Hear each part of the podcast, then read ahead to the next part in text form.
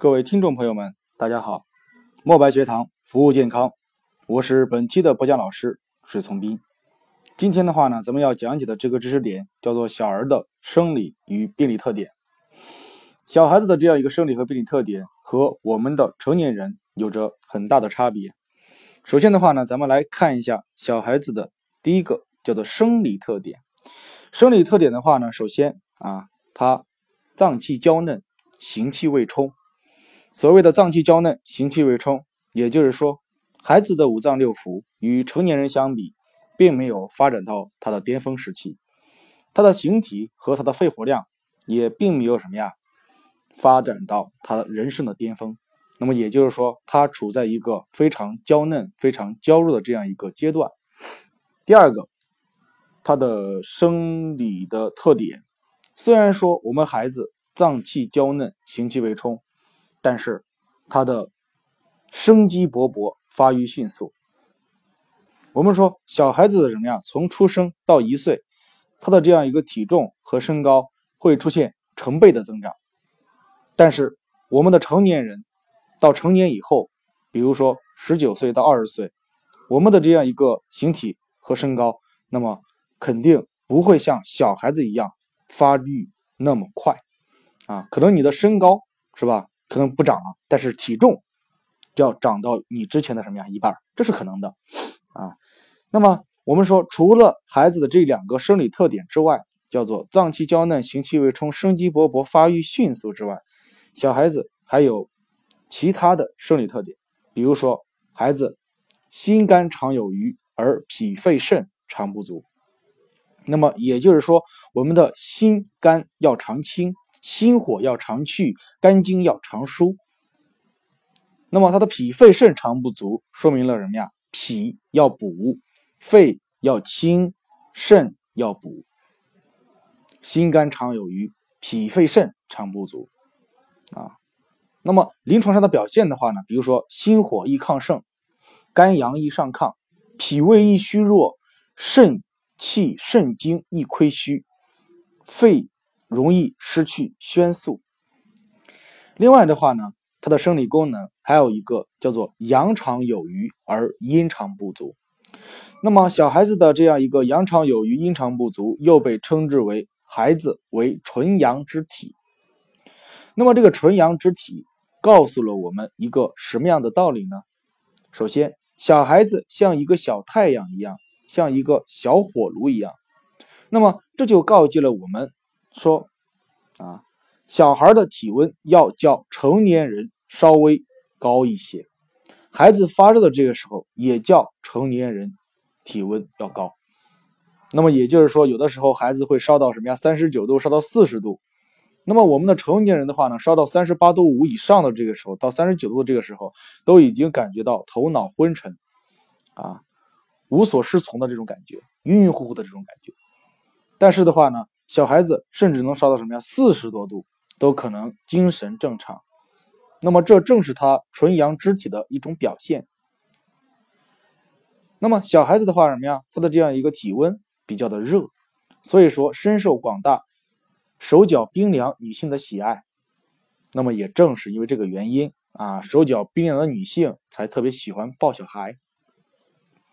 纯阳之体的第二个提示啊，我们说。小孩子既然是纯阳之体，是一个小火炉，那么进入到火炉里面的里面的东西，很有可能会被火炉给什么呀？给烧灼变热。那么我们的人体的话呢，我们的小孩的孩呃身体是一个小火炉，那么就说明病邪进入到小孩子体内的这个时候，容易化热化火。比如说风寒入侵，是吧？啊，在短时间内很快的就转变为了热症，啊。那么我们说食积于胃，短时间内就变为了食积发热，这就是我们所说的啊病邪入体易化热化火的一种体现啊。另外的话什么呀？第三个纯阳之体告诫了我们：若要小儿安，三分饥与寒。那么也就是说，想要孩子健康啊快乐的这样一个生长。那么在喂养孩子的这个时候，要做到让孩子吃七分饱，穿七分暖。但是我们现在的很多家长并没有做到三分饥与寒，那么可能什么呀？做到的是十二分的暖和十二分的什么呀饱。这个时候的话呢，就会造成小孩子什么呀内热炽盛，从而出现嗓子易红、易痛、易扁桃体的发炎。这就是因为什么呀？内热造成的。另外第四个，因为小孩子什么呀？阳常有余，阴常不足，属于纯阳之体。所以说，当小儿在高热之时，在久热之时，我们思路除了什么呀？清孩子体内之热，那么还要需要想到要滋孩子体内之阴，因为孩子本身的生理特点。都已经决定了他体内阴液不足，那么高热和久热之后会对他体内津液造成进一步的损伤。那么我们按照什么呀？我们这种呃超前的这样一个眼光去看，或者说发展的眼光去看，那么一定要用上我们的滋阴的手法。那么这是我们纯阳之体带给我们的一些提示。好，另外的话呢，就是孩子的病理特点。小孩的病理特点，首先第一个叫做发病容易，传变迅速。那么也就是说，小孩子的话呢，身体的抵抗力和免疫力较成年人要低一些。所以说什么呀？病邪入体容易发病，就是发病容易，而且传变很快啊，传变很快。那么这个发病容易的话呢，咱们可以把小孩啊和成年人都比作是树。那么小孩的话呢，就是一个什么呀？小草、小树苗。成年人的话呢，就是一棵大树，同样的什么呀？风吹袭而来，侵袭而来，那么哪一个先被吹倒呢？那么肯定是小草、小树苗。那么大树的这样一个什么呀，会出现这种轻微的摇摆。那么也就是说，同样的病邪入侵，小孩要比成年人更易发病，这叫发病容易。第二个叫做传变迅速。那么用国家来比小孩和成年人。那么小孩的话呢，就是一个小国家；成年人的话呢，就是一个什么呀？大国家。那么他们遭受了什么呀？相同兵力的入侵，也就是说什么呀？都遭受了五万人的入侵。那么哪一个先被攻破首都？哪一个先国破家亡呢？肯定是小孩子，是吧？所以说它的传变很快啊，传变很快，这是它的第一个病例特点：发病容易，传变迅速。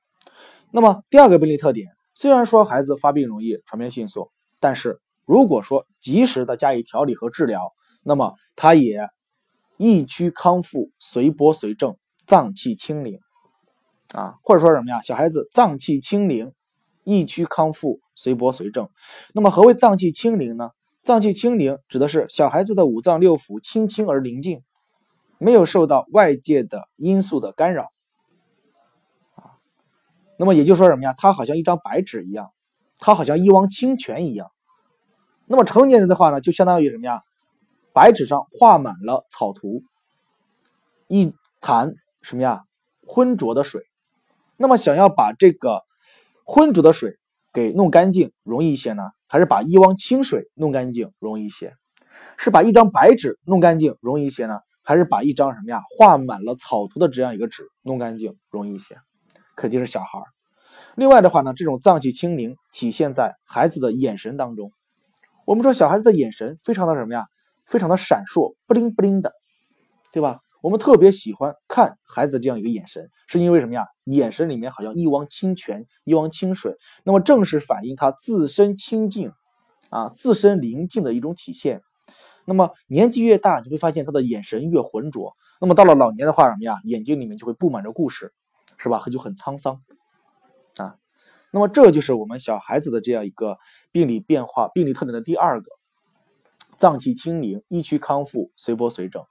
那么也就是说，只要我们的孩子发病了，虽然说他发病很容易，传变很迅速，但是只要你经过及时的、确切的调理和治疗之后，那么孩子的恢复也是相当快的。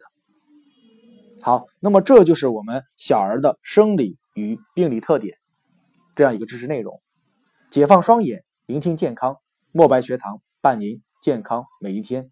你可以添加我们的微信墨白学堂小写全拼三六九，墨白学堂小写全拼三六九。如果有疑问，可以关注我们的微信公众号，搜索“墨白学堂”。